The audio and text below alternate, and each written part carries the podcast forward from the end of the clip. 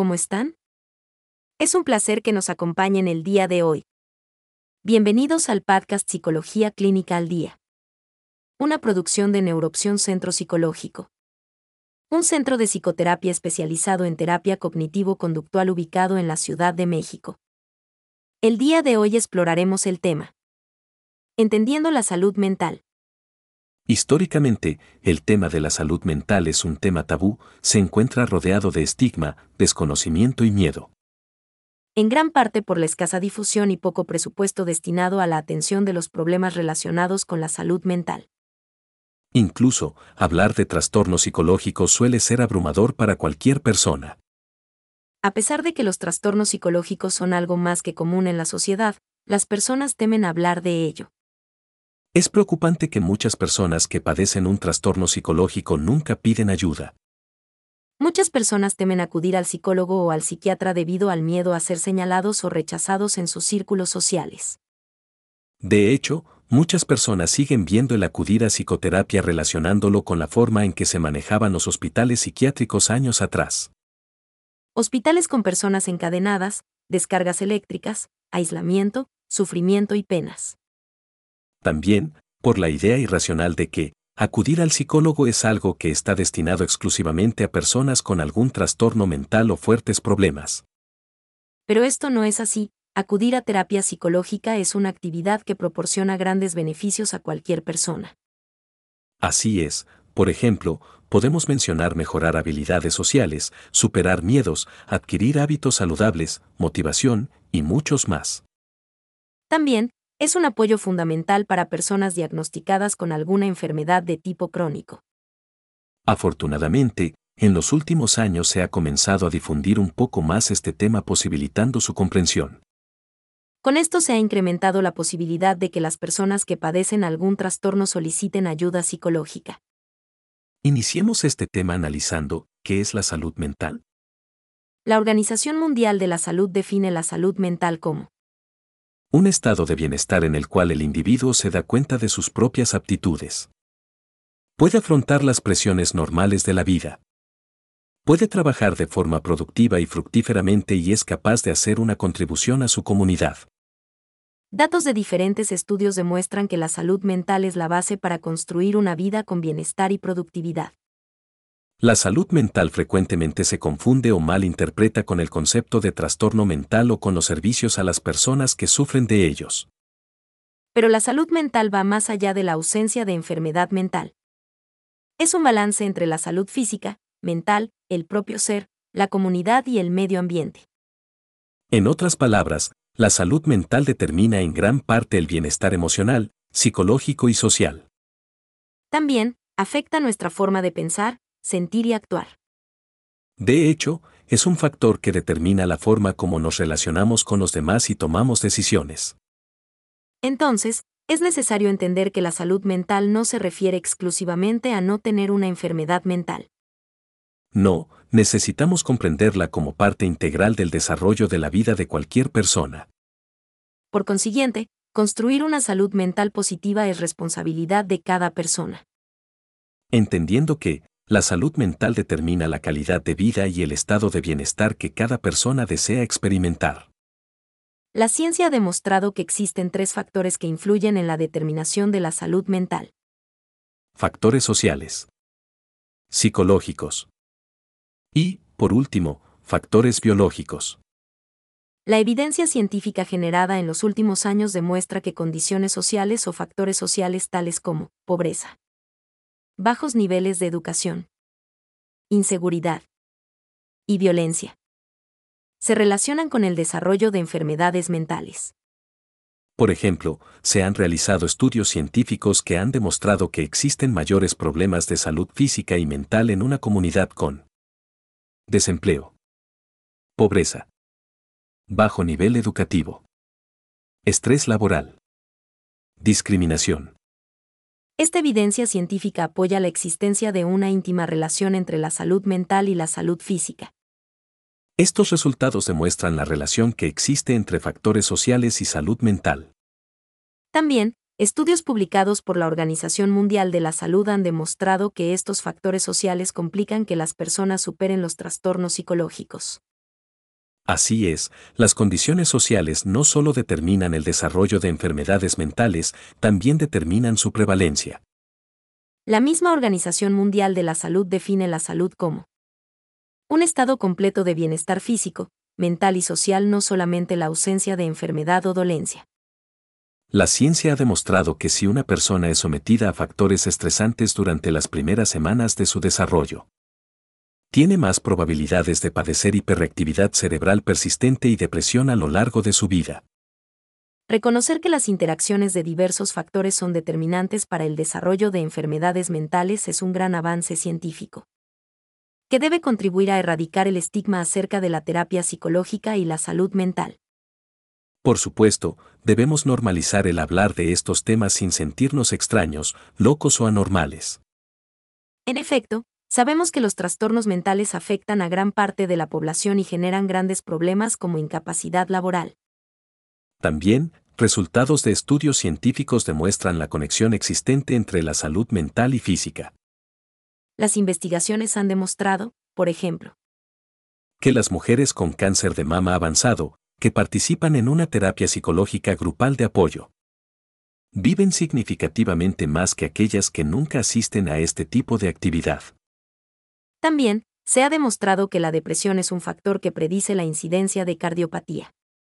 Y que la aceptación de la propia muerte se asocia con una menor supervivencia entre los afectados por el virus de inmunodeficiencia humana o VIH. En otras palabras, la salud mental es indispensable para el bienestar de las personas. Entendemos por bienestar la satisfacción, el placer, la tranquilidad, la alegría que una persona experimenta con su estilo de vida. Para entender mejor el concepto de salud mental es importante considerar tres ideas fundamentales. Es parte integral de la salud. Es más que la ausencia de enfermedad. Está relacionada con la salud física, los pensamientos y la conducta. En resumen, podemos decir que la salud mental y los trastornos mentales, al igual que la salud y la enfermedad, están determinados por factores sociales, psicológicos, y biológicos. Estos factores interactúan entre sí posibilitando o protegiendo a cada persona de alguna enfermedad. Ahora analicemos qué es una enfermedad o trastorno mental. La Ley de Salud Mental de la Ciudad de México define el trastorno o enfermedad mental como la afectación de la salud mental de una persona.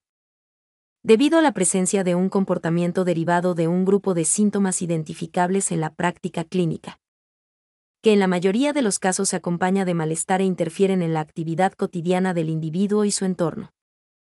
El Manual Diagnóstico y Estadístico de los Trastornos Mentales de SM5 define el trastorno mental como un síndrome caracterizado por una alteración clínicamente significativa del estado cognitivo, la regulación emocional o el comportamiento del individuo, que refleja una disfunción de los procesos psicológicos, biológicos o del desarrollo que subyacen en su función mental. Para entender mejor estas definiciones, analicemos algunos puntos importantes. No debemos espantarnos o ver la palabra trastorno como intimidante. En efecto, un trastorno mental es simplemente un síndrome, esto quiere decir que, se caracteriza por la presencia de un conjunto de síntomas. Y el trastorno mental se caracteriza por una alteración clínicamente significativa de Estado cognitivo. Regulación emocional. Comportamiento. Veamos. Una alteración del estado cognitivo se puede identificar por problemas relacionados con la atención, memoria, pensamiento, juicio, lenguaje, entre otros. La regulación emocional hace referencia a la capacidad o habilidad para controlar la forma en que se expresan las emociones o el estado de ánimo. Y, por último, el comportamiento hace referencia a la conducta, es decir, la respuesta ante determinadas situaciones. Veámoslo de otra forma, un poco más sencilla y práctica. La enfermedad mental es solo eso, una enfermedad como la enfermedad física. Por ejemplo, todos estamos expuestos a enfermarnos de gripe o cáncer. Lo mismo pasa con la enfermedad mental, todos estamos expuestos a desarrollar una depresión o un trastorno de ansiedad. La diferencia radica en que, para diagnosticar una gripa, se pone atención en síntomas físicos como estornudos o flujo nasal. Y para diagnosticar la enfermedad mental se observan pensamientos o conductas. Por ejemplo, veamos algunos síntomas de enfermedad mental. Falta de energía. Tristeza. Sentimientos de culpa. Pensamientos negativos. La enfermedad mental es muy común, afecta a un alto porcentaje de personas a nivel mundial. Los trastornos mentales que no son atendidos pueden causar discapacidad laboral, discapacidad social, discapacidad en otras actividades importantes, estrés significativo. Veamos cómo se hace el diagnóstico de una enfermedad mental. El diagnóstico de una enfermedad mental se realiza con base en normas internacionales y nacionales. La legislación en nuestro país establece los siguientes requisitos. Elaboración de un expediente clínico de conformidad con las normas vigentes. Elaboración de diagnóstico clínico psicológico sustentado de conformidad con las normas internacionales vigentes. Habitualmente para elaborar el diagnóstico psicológico clínico se utilizan diferentes instrumentos, por ejemplo, Entrevistas. elaboración de cuestionarios. Pruebas psicométricas. El reglamento de la Ley de Salud Mental de la Ciudad de México establece que El psicólogo y el psiquiatra como parte del equipo de salud mental son los responsables de emitir y en su caso confirmar el diagnóstico de trastorno mental. también establece que el profesional de la salud mental que realiza el diagnóstico clínico debe contar con título y cédula profesional que avalen sus conocimientos. Entonces una enfermedad mental no se desarrolla por una decisión personal. Tampoco es motivo de vergüenza o rechazo social. Para nada, tal como hemos visto la salud mental está determinada por factores sociales, psicológicos y biológicos. Entonces, ¿qué debe hacer una persona si sospecha que tiene una enfermedad mental?